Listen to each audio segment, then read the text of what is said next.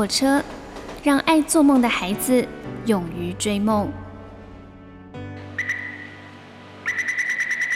我们相信梦想就在下一站的捷运出口。每一班列车都装载了许多人的故事，关于成长的，关于爱恋的，关于亲情的。欢迎搭乘张曼娟的幸福号列车，列车长张曼娟和您一同分享幸福的时刻。哇，看到这个礼拜以来呢，染疫的人数不断的向上攀升，你的感觉是什么呢？是否就像我们接下来要听到的这首歌的感觉一样呢？你所搭乘的是第一个小时的幸福号列车，我是列车长张曼娟，我们来听到的是伊能静好久以前所演唱的《悲伤的朱丽叶》。梦想。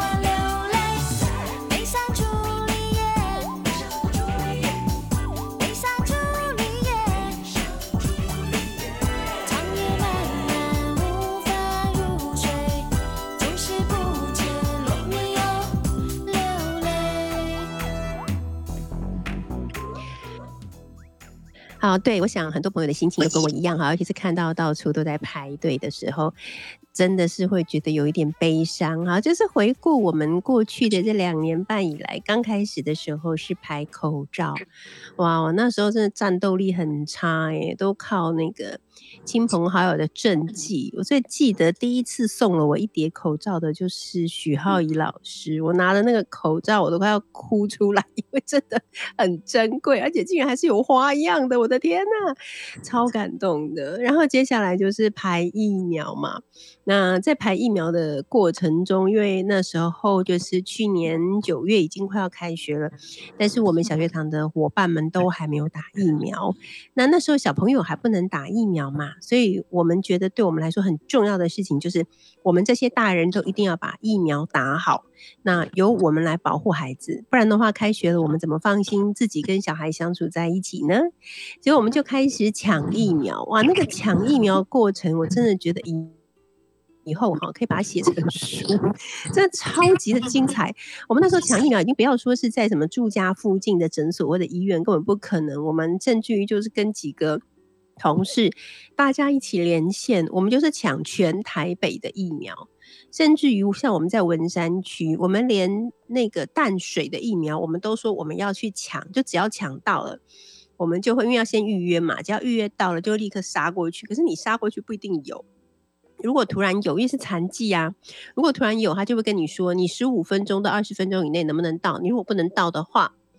那我们就把你砍掉，所以你知道那时候那种感觉，真的就是假设我们抢到的是淡水的，我们就要立刻出发去淡水的医院的附近，开始在那里徘徊，然后等电话，而电话来了，我们必须要跟他说有，我们十分钟以内就可以到，然后再冲过去，这样那种紧张呢，每天早晨一起床第一件事就是全体开始抢疫苗，因为我们不是抢到自己的就好了，我们还要抢工作伙伴的疫苗，所以那个将近大半个月的抢。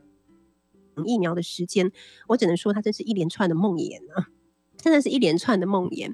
好好不容易疫苗抢到了，后来好像也没有再那么困难，也就都打到了。虽然我的同事们大部分打的都是残疾，但他们已经就是自我训练到有什么打什么。所以我的同事，比方说第一针打 A Z，第二剂打莫德纳，第三剂打 B N T。为什么要这样打？因为有什么打什么，没得选，就是把它打好打满就对了，这样啊。然后好不容易觉得终于可以松一口气了，然后又开始排队抢快筛。那也真的就是八仙过海，各显神通哈。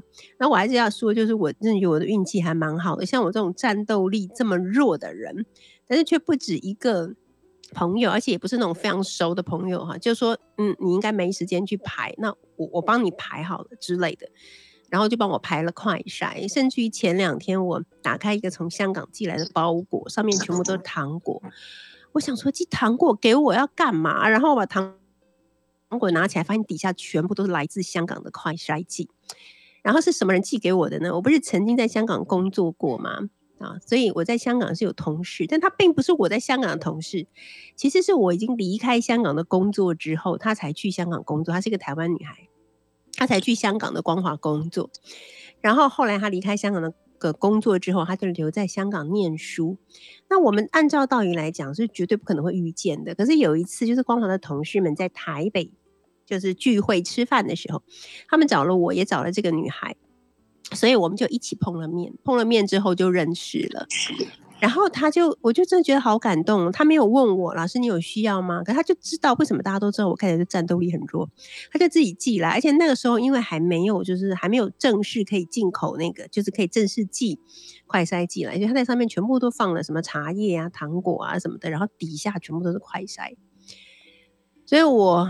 打开那个包裹的时候，我就哭了，我就真的很感动，我就觉得说，哇，真的人在这种很匮乏的时刻，真的是要靠着互相彼此的帮助，才能够度过难关呢。好，所以我就立刻去问了身边几个可能比较缺快筛机的朋友，说你们家的快筛机够不够？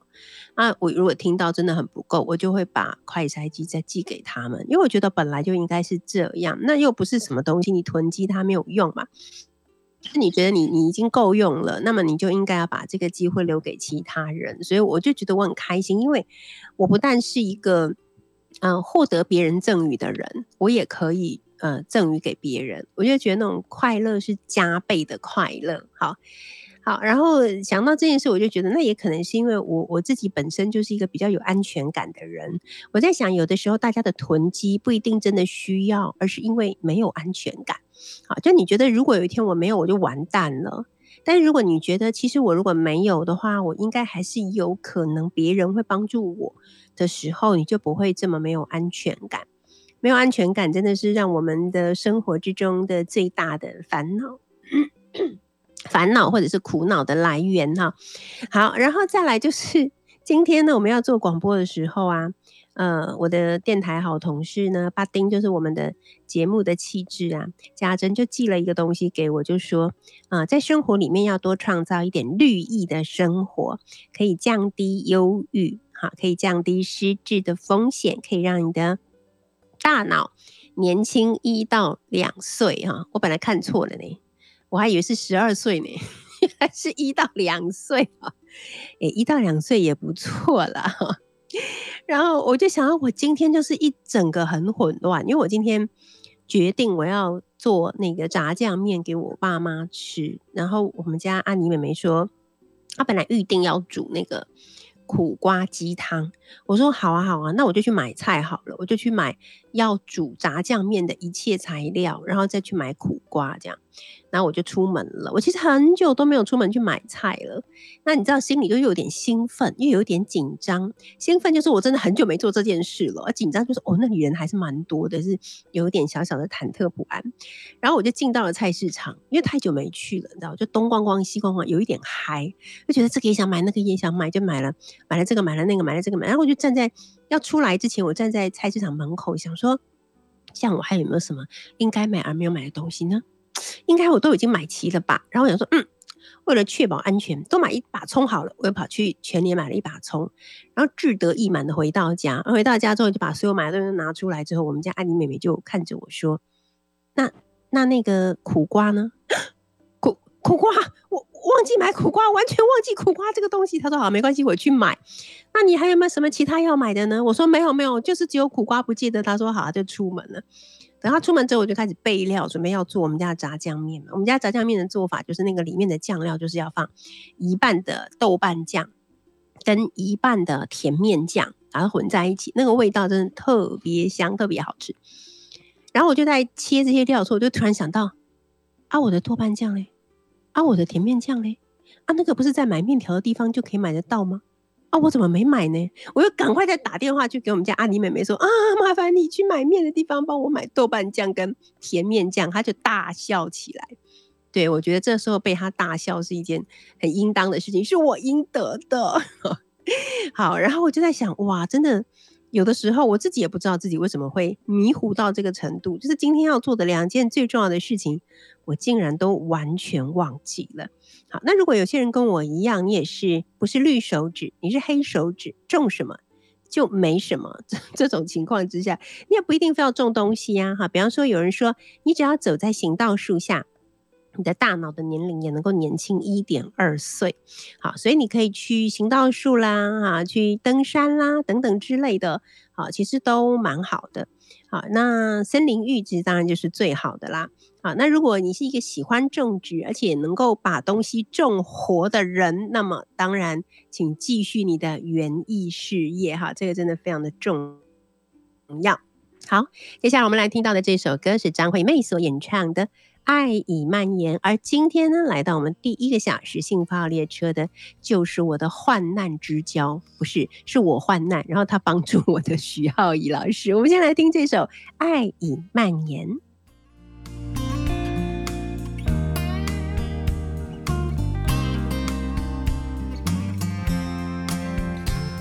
我的心在晃荡，像一阵。浪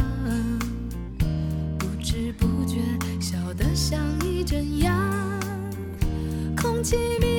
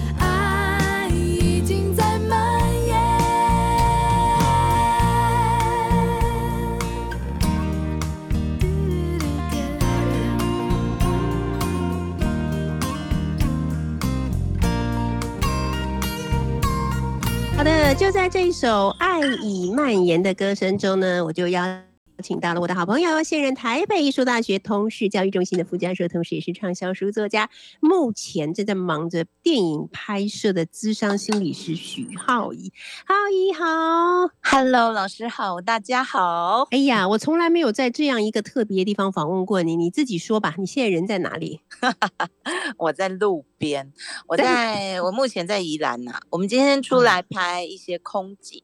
OK，然后其实最近因为在忙呃，就是新书跟就是纪录片的事，所以呢就常常一直到处，有的时候半夜的时候还跑去拍这个路边涂鸦的年轻人，哇，超所以有时候拍到凌晨这样子。OK，好，所以你的书是最听说是这个月就要出了，对不对？好像是耶，你这样真的不行哎。而且我今天早上还收到出版社说，哎，老师你少签了一一百四十九本，你是故意吧？不是，我真的不知道。然后我就整个吓傻，他就说你今天可不可以去出版社补签？所以你今天还要再赶去出版社补签？也印刷厂，印刷印刷厂补签。好，这本新书叫做《空心人》。嗯嗯嗯，对，嗯，其实坦白说，我觉得这个议题。其实最早的时候是从呃，就是处理学校的危机事件，就是自伤的，就是大学生开始的。嗯，然后我觉得我们在这一路的过程当中，大家都问说，空心人在这个年代听起来会不会太负面？它是什么意思？那我之前也一直很怕，就是大家把这个名词等同于是自伤自杀的人。OK，可是我自己这。半年来，我也一直在思考，访问了很多年轻人以后去做思考。那我觉得这个空心人，其实在指的是我们这个年代的不快乐的现象。我觉得现在疫情蔓延，不管是老师刚说的囤积各种的物资、囤积快筛，我觉得它都是我们人心的焦虑。然后跟其实有的时候，你好像觉得现在生活闷闷的，没办法再那么开心了的这种感受，因为说不出口。也不知道跟谁说，然后就变成很多我们其实以前不会出现的一些集体社会的行为。对，所以所以这个空心人绝对不是只是指呃年轻人，对不对？其实每一个年纪的人都有可能。我觉得包括中年人或者老年人，当他觉得他的生命失去了一些。好像有一种漂浮感，失去了一种每一天继续向前的动力，甚至于思考或怀疑人生，说到底因何而活？做过的事、爱过的人有没有意义？像这些东西出现的时候，其实我们就是接近于一个空心人的状态，对不对？对，我我也想跟老师跟大家分享一下，像前两天我去拍了一个年轻人，那其实之前我有经手他的，就是应该是说他有出现一些状况，那我就有陪他做了几次的物谈，那现在他就是出来，就是呃变成我们拍摄的其中一个主角。那我前几天去拍他，他其实是一个心里很多哀伤的人，因为他从小爸妈就离婚了。然后，呃，他就是夹在父母中间，就是被传声筒的那一位。我们今天要探讨的影片，其实也有类似的议题嘛。嗯，然后，然后他就被夹在中间，然后他就在我们访问当中，他就说，九岁那年我爸妈离婚，他们都一直告诉我说，你去跟你爸说什么，你去跟你妈说什么。嗯，可是其实我心里有很多话想说，但从那一刻开始，我就知道，我就很多东西我就说不出来了。所以他就从九岁一直到现在十多年来，他几乎都不把他自己内在的感受去做体验、觉察，甚至是表达，然后。然后他前几天我们去拍，他就发明了一件事，我真的好感动，你知道吗？他就他是一个学艺术的人，他就从这个洗照片的原理里面领悟一个道理，他就自己去找一些化学药剂，然后就把生活当中很多的照片，比如说全家福的照片，他就用那个过去洗底片的那种方法，用虹吸现象把照片浸在化学药品里面，然后那个照片上面的影像就会一个一个散掉。就是被那个化学药剂吸出来，到最后那个底片就会变白的耶。嗯嗯嗯。我们平常洗照片就是把白的要显像出来，对。可是他的状况是，他把有的影像，然后去让他把那个影像毁坏。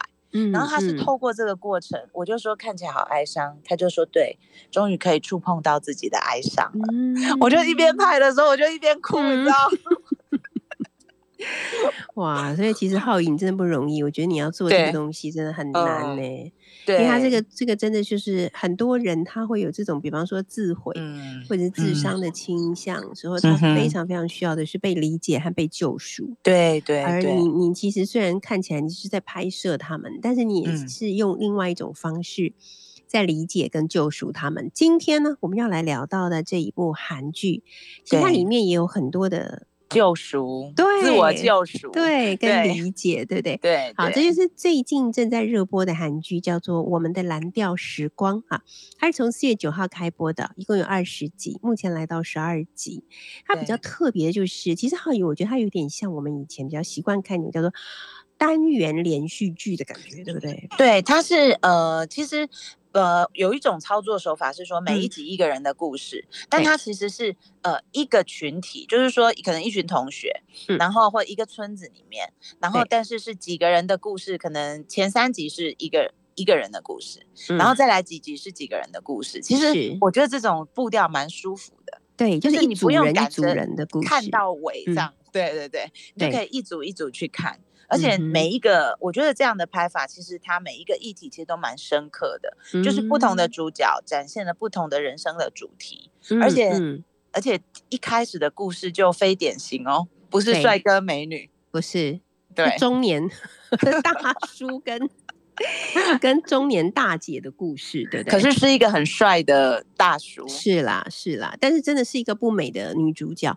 但是我觉得韩剧很厉害的地方，或者说这些韩国演员他们很厉害的地方，就是，比方说在第一集的故事里面，这个车胜元所饰演的汉修这个大叔，嗯跟这个叫做什么李正这个字念什么啊？李正看耿耿吗？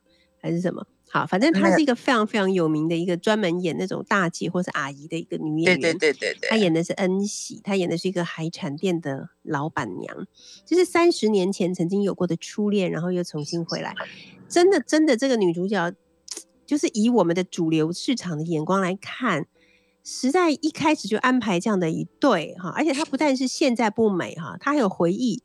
回忆到三十年前，哎，也不美哦，就是 整个让你觉得说，哎，这样子，哎，可是呢，它却有这么强的吸引力，会让你一直忍不住的要把这两个人的故事给看完。我觉得真的是嗯嗯韩剧里面非常厉害的地方。等一下呢，我们会继续再请浩宇老师来跟我们分享一下，在这一组一组的人马里面，有哪一组的人马是浩宇老师觉得在看的时候是最有兴趣，或者是最能够被触动内心的一个部分？我们待会儿再聊。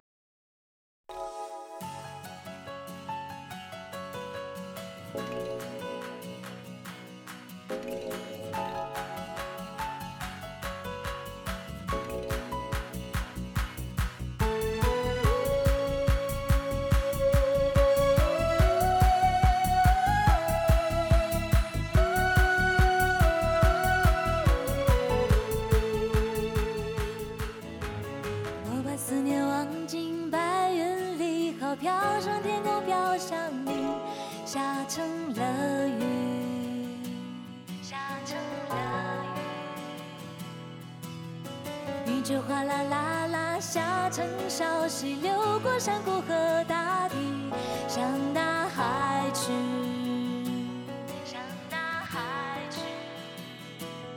一波波的潮来潮去，从来不休息。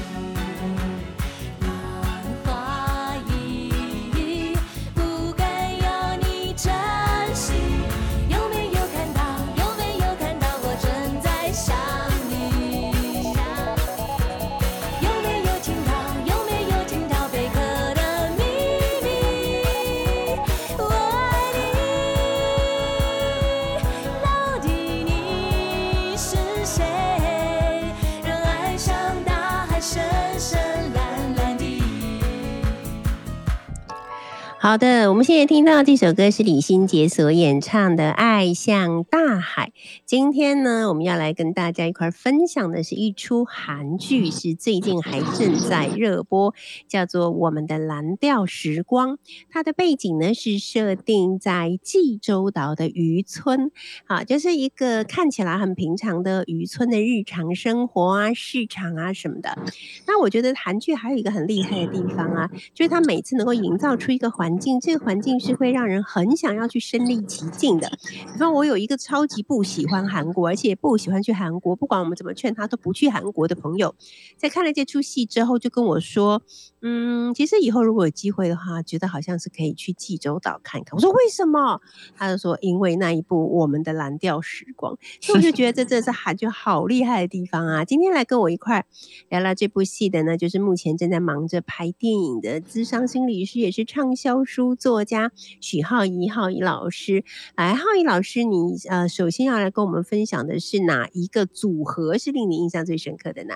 呃，我印象最深，我先讲一个题外话。我刚刚好讲说韩剧，我最近听那个电影剧组的人说，韩嗯剧、美剧跟台剧在打光是不一样的。哦，怎么 说？他说台剧呢都是直接从正面打，嗯嗯，所以五官就平了嘛。然啊后韩剧都从侧面打，所以都很美。然后美剧啊好像不知道是从上面打还是从后面打，它是一个公式。所以我们在哦看不同剧的时候，其实你就会看从那人物身上看到不同的味道。所以从韩嗯剧身上，你就可以看得出来，他们的戏剧比较琢磨的就是人物跟情感。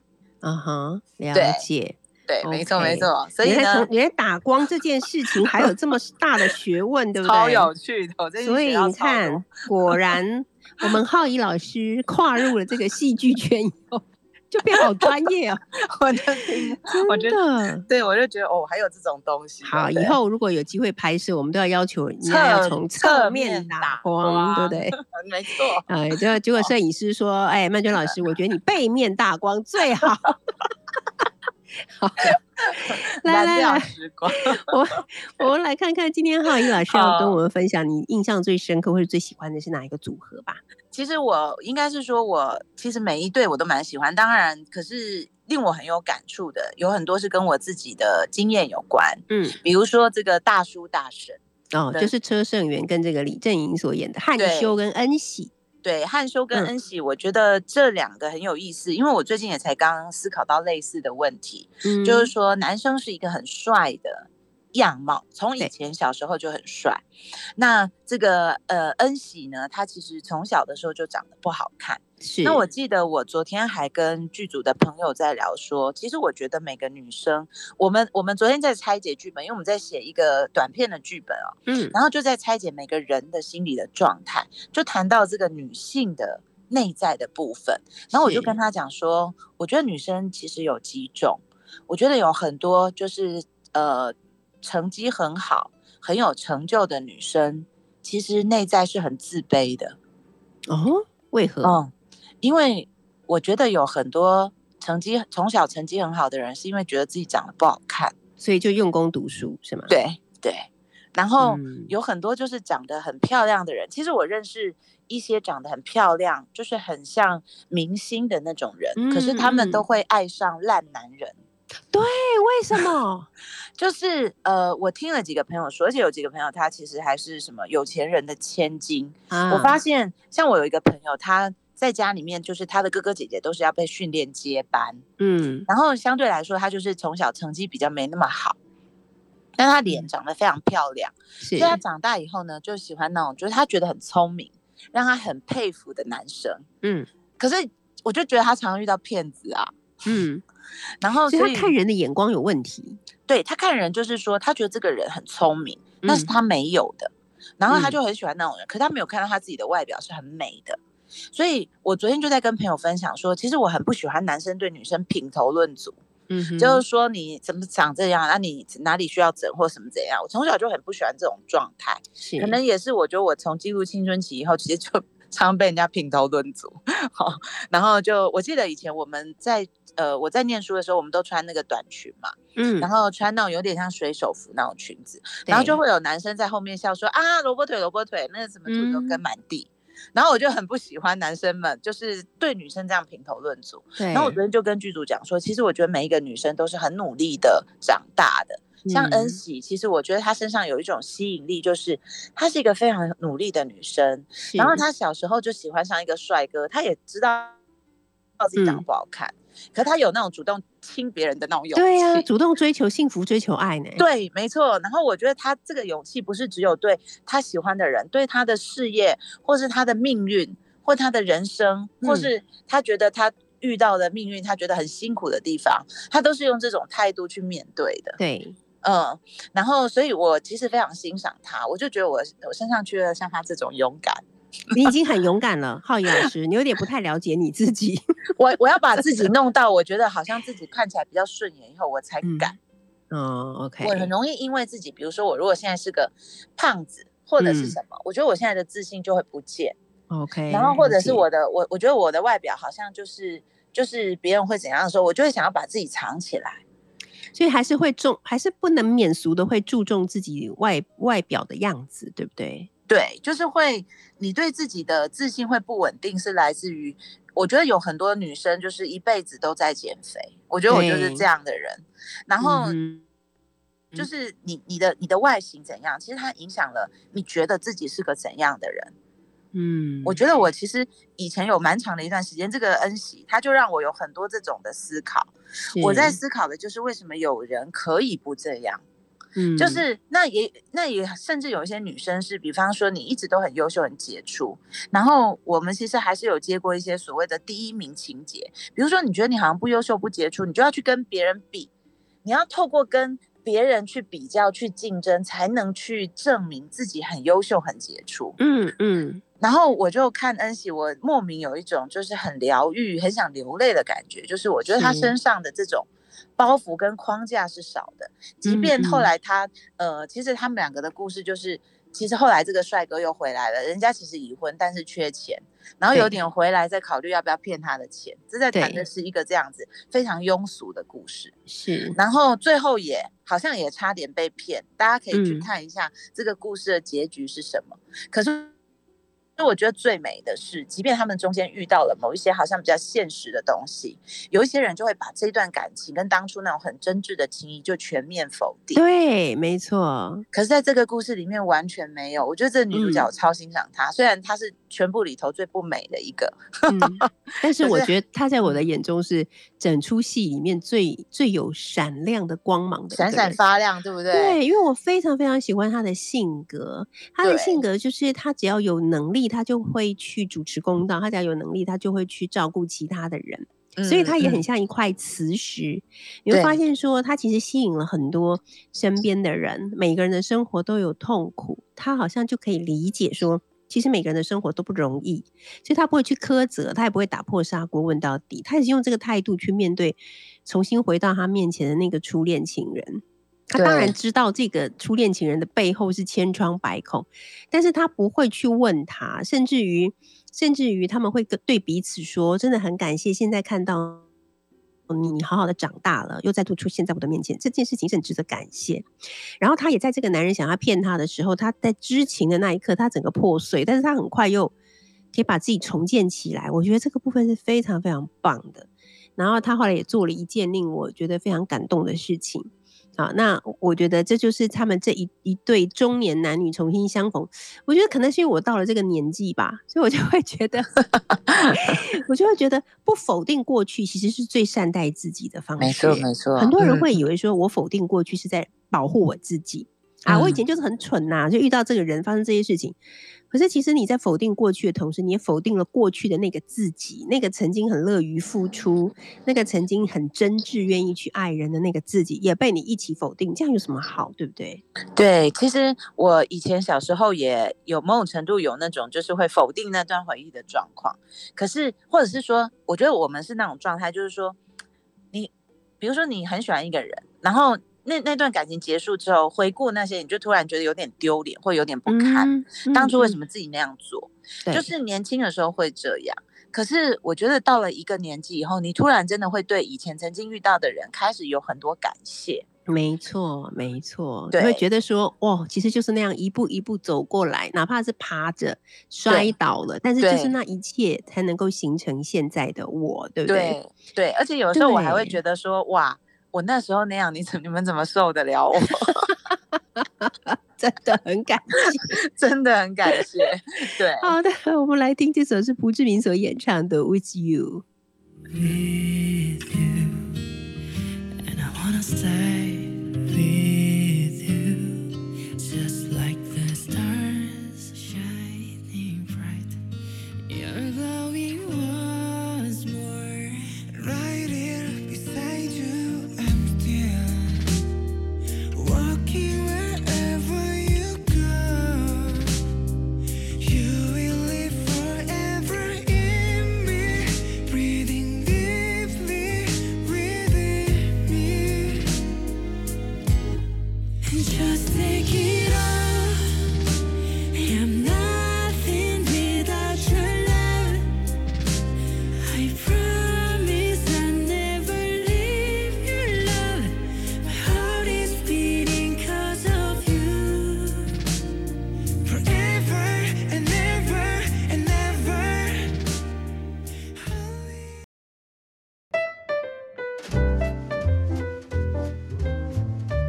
你所搭乘的是第一个小时的幸福号列车，我是列车长张曼娟。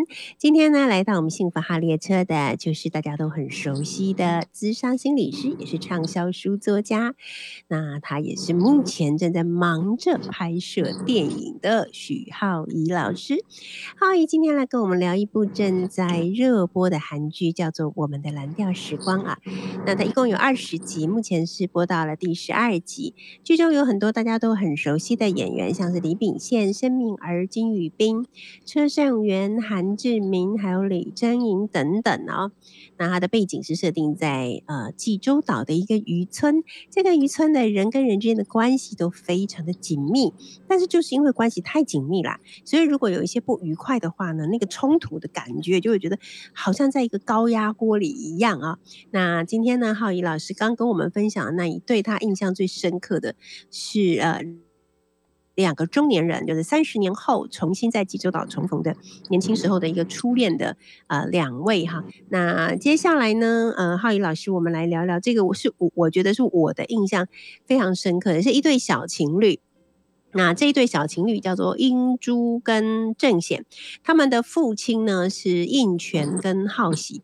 这个应权跟浩喜年轻的时候感情非常的好，那个应权是在现在是在经营血肠血肠汤，然后浩喜是在卖冰块的。好，然后他们两个人老死不相往来的样子，可是他们的小儿女呢却谈恋爱了，偷偷的谈起恋爱，而且还闹出了人命。这样子的故事，浩宇老师在你过去的咨询的生涯之中，可能也不陌生吧？呃，我记得，因为我以前曾经待过一个基金会，那基金会就是它的服务内容就是有未婚怀孕，然后，所以我第一次看到就是小妈妈的时候，因为嗯。他们其其实早期的时候，你知道那个未婚怀孕其实蛮辛苦的，对，因为有很多小妈妈她可能只有十三、十六岁，，My，就是很很年轻就对了，所以那个小孩就是要出养，就是他们其实没有嗯没有办法自己养的，对对，没有办法，自己养，所以可是有嗯。的就是发现的时候，那孩子就不适合去拿掉，嗯所以就嗯。是最好方法就是把他生下来以后，然后去呃交给寄养家庭。是，然后，所以我有我记得我第一次看到，就是我要去那个基金会的时候，我进那个电梯，就有一个小妈妈穿着非常非常青春的牛仔裤的那种连身的套裤，这样，嗯然后肚子非常大。然后我觉哦得第一次看到的时候，其实对我来讲心情是很震撼的。嗯，对，那所以我在基金会服务的时候，其实我大多听到的是不悲惨的故事。我想有很多的父母会呃很担心孩子发生这样的事，也是因为我们觉得大多都是悲惨的结局。是，可是后来我到其实就是到马街护专去任教的时候，我在上护理科的课，我上护理科的心理学。那有一天呢，我就进了一个新的班级，我就发现有一个学生带着一个婴儿，来上课吗？对，天哪，太酷了，好刺激哦！然后我就我就我就我我心里其实就想说那是什么？因为 因为有一些班会养班狗、班猫，嗯你知道吗？嗯，可是他们是婴儿，是班婴儿，然后就是全部的同学 嗯都在照顾那个婴儿。我不知道是因为护理系的关系还是什么，因为护理系的学生他们的训练过程，他们是需要，比如说他们要去体会孕妇的感受，所以他们是要装假肚子，然后这样几嗯天去嗯体验的，或是要包尿布装几天去体验。嗯。然后我我那我我那个时候其实真的觉得很感动哎、你就看到所有全班都是女生，然后就有人帮他换尿布，有嗯。的人去泡牛奶，然后有的人在逗他笑，然后下课的时候就是所有的人都围在那个婴儿旁边，然后就是在照顾他，然后上课的哦时候婴儿其实也被大家哄得很好，也不太会吵，有的时候会吵，大家好像就已经那种习惯的那种嗯嗯样子，然后就是那个婴儿就在这样子在班上跟大家共存。然后学校也很尊重的，就让他就是带着小孩来学校上学，嗯然后在各种方面提供他协助，让他完成学业。然后我女儿就是礼拜周末要会考了嘛，前阵子我就 PO 说她是一个会考生的时候，对，那个学生还出来留言说，我们家的也要会考了，我就我就问他说，是当年那个 小婴儿吗？是，然后我就觉得天哪，我那一刻有一种非常非常感动的感觉。老嗯公还是嗯当年那个，他们就未婚怀孕，后来就奉子成婚，成婚以后呢，就生了小孩，也没有全靠父母养，自己带到学校把他嗯养大。现在嗯。要会考了，老公没有换，这样子太哎、我觉得老公没有换这件事情，不知道为什么让我觉得特别感动，因为很多人都会说，你们还这么小，你们根本不懂爱是什么，你们就是因嗯。为有了 baby，、然后就仓促结婚，你们将来一定会分开的，那对小孩来讲也是很不幸，巴拉巴拉巴拉，大概通常大家的想法都会是这样。可是我后来看了这个我们的蓝调时光的时候，我就发觉也许可以用另外一种不同的想法，就是假设这一对呃小父母他们是愿意付出呃他们的时间跟生命。和责任，他们愿意去承担这个生命的重担，他们觉得这是因爱而产生的孩子，他们愿意去付出呢？对，其实它里面有很多我觉得很感人的台词。我觉得这一部片的台词真的写得很好。就是这个男生跟这个阿朱说，就是阿朱是那个怀孕的小女生嘛，嗯。然后她的男朋友就跟她讲说，因为如果否定了这个孩子，就等于否定了我们的爱情，差不多是这个意思。对对对，对然后那一刻其实我就觉得很感动。我嗯我觉得就是刚刚老师说的“承担”这两个字，其实我看到的幸与不幸的结局，其实最重要的都来自于你有没有想要去把它拿起来，因为它嗯。是已已是你人生中发生的一个既定事件，其实你无法改变。我其实看看过有一些就是拿掉孩子的。学生以后他们没有办法互相面对彼此，因为他们看到比看到对方就想到当初的痛，没有办法再嗯继续交往，可是也没有办法去面对那一段过去，因为他都他们都没有好好的去消化跟谈过。可是也有人就是选择承担下来，当然我确实看过。呃，不多啦，因为这种例子其实不多。那我也看过，就是为了要照顾小孩，就先休学一年。嗯，可是嗯。因为他们都还很年轻，是，所以有很多父母或者是大人的想法会是：你还很年轻，如果这样，你的未来就会怎样。对，可是我后来当辅导老师，我实际的经验是，因为他们还很年轻，所以当他们承担了以后，要重新开始那段我们所谓忽略掉的人生的时候，他们有很多的机会。所以有休学再后来再来念的，也有把孩子再养大一点再回去念研究所的。嗯，嗯就，是我觉得在人生这么长的平均寿命的状态下，有好多种可能性哦。对。对，但是在这个故事里面，因为他特别设定了这两个父亲是死对头嘛，就是有一点罗密欧朱丽叶的感觉，有没有？对，嗯，这是老梗，但是还老梗的蛮有趣的。那所以这两个就是这一对小父母怀孕了的小父母，他们不只是要解决他们自己人生的难题，对就是要去面对下一代可能出生的问题，他们同时还要去解决上一代，就是他们的这两个应该是完全没有看起来完全无法和解的父亲，以及这两个父亲如何靠着担心自己把孩子抚养长大那个过程中的一些伤痕等等，我觉得这部分也是非常动人的。对，可是我觉得它剧情这样虽然老梗，其实那就意味着就是上一代的必须去解决。嗯，对，就是说，我觉得有有很有趣的，就是说，我反而觉得这个孩子是个礼物啊。就是嗯罗密欧与朱丽叶，他为什么这么凄美动人？就是我们看到了某一些世间呃水火不容的框架，它有一天是可以走向共融的过程。嗯那我我觉得其实呃，两个父亲他们的对立里头也包含了他们的过去跟他们的伤痛嘛。对，人都是因为有伤痛，所以我们对立。我们的嗯人生也嗯跟很多人对立过。没错，没错，对，那有很多时候，你如果用大脑去想，你会觉得那个人因为他做了什么，可能你没办法原谅他，你你觉得你跟他理念不同，所以你们不合。可是为什么会对立？其实我我看这个故事，跟我回想我自己的人生的时候，我觉得那里头其实还是有很多在意的，嗯，然后嗯而且是不只是对这个人的在意，其实还有对过去的某一些部分的自己的在意，跟还没有嗯。放下的地方。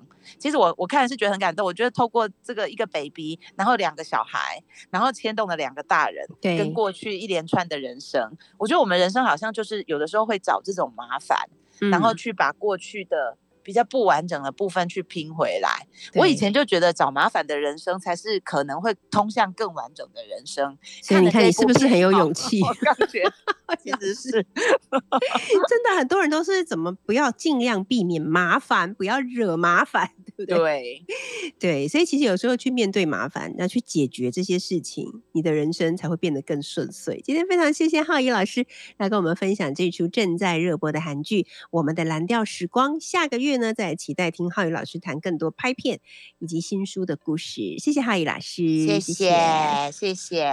好的，我们现在要听到的是苏打绿所演唱的《当我们一起走过》，休息一下，第二个小时的幸福号列车，我们一会儿见。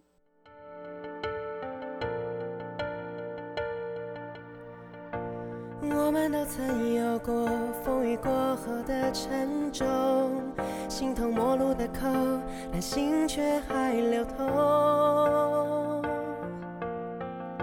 当我们一起走过这些伤痛的时候，抱着碎裂的心，继续下一个梦。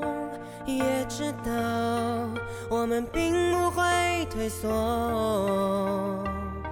狂奔的念头不曾停止温柔。